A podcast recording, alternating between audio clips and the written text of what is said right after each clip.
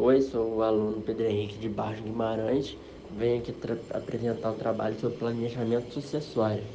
É, o planejamento sucessório é um instrumento jurídico que tem como objetivo organizar a transferência de bens e patrimônio de uma pessoa, é, ainda viva aos seus herdeiros. É, a ideia é atuar para prevenir problemas como conflito familiar e dispor os bens conforme o desejo do titular e reduzir custos com o ITCMD que seria imposto sobre transmissão, causa mortes e doação.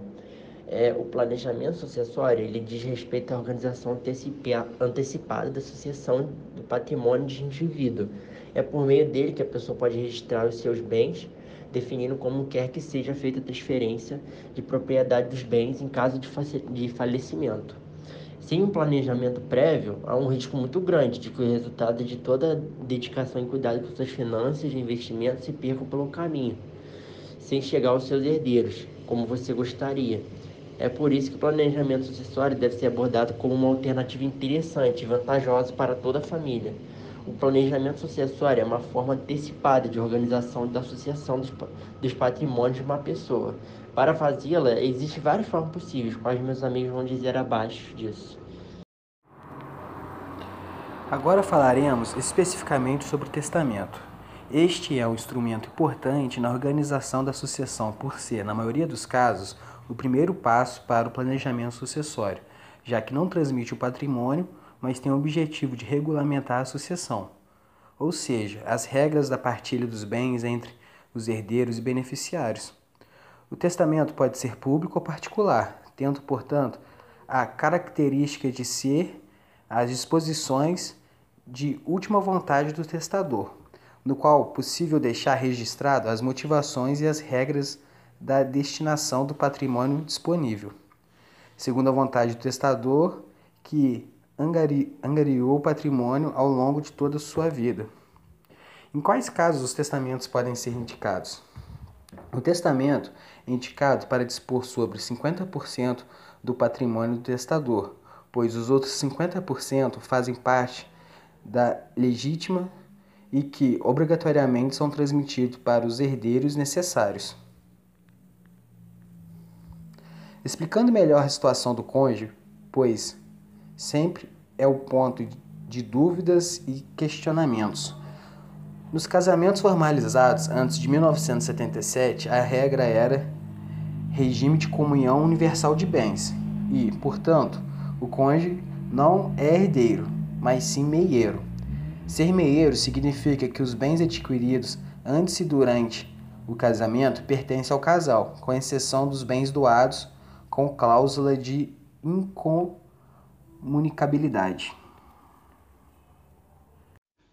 Sou o aluno Renan Vitor, matrícula 19.816, do quinto período. Continuarei falando sobre testamento. Após 1977, a regra mudou. Passou a ser de comunhão parcial de bens. O cônjuge é meieiro e herdeiro se o falecido tiver bens.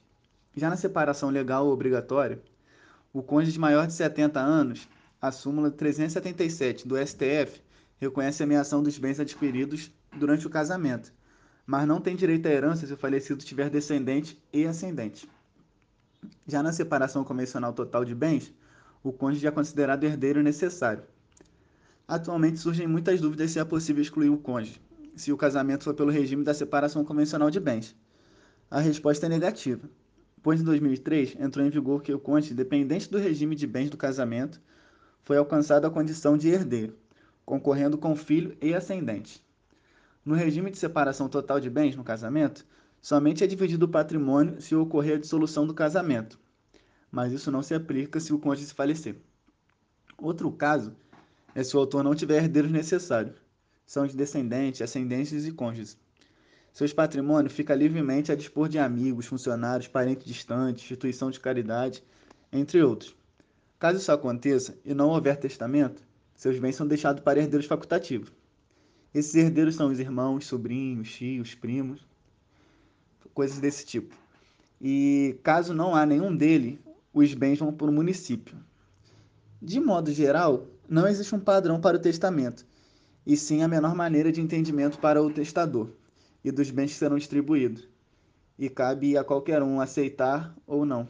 de acordo com o testamento. Oi, Laura. Boa tarde. É, me chamo João Maurício Freitas Bastos e venho aqui falar sobre a doação. A doação trata-se de um contrato em que uma pessoa, por sua vontade, visa transferir de seu patrimônio bens móveis ou imóveis e vantagens, é, como, por exemplo, um desconto em passagens aéreas por milhas, por meio de milhas. Para que ocorra a doação, obrigatoriamente deverá o donatário aceitar por tratar-se de um negócio jurídico bilateral ou plurilateral. O artigo 543 do Código Civil dispõe que, se o donatário for absolutamente incapaz, dispensa-se a aceitação, desde que se trate de doação pura. É, a doação pura é aquela simples, de, de plena liberalidade, sem nenhum ônus, motivação, condição ou encargo é, é a mais comum entre os tipos de doação.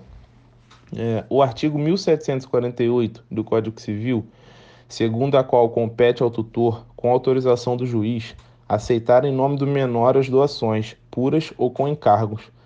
É, o encargo normalmente é imposto pelo doador, geralmente restringindo a liberdade do beneficiário no que diz respeito à forma de utilização do bem ou do valor doado. O encargo também é admitido em declarações unilaterais de vontade. É, e sobre a revogação da doação, é, a revogação é ato no qual se retira o efeito jurídico destinado.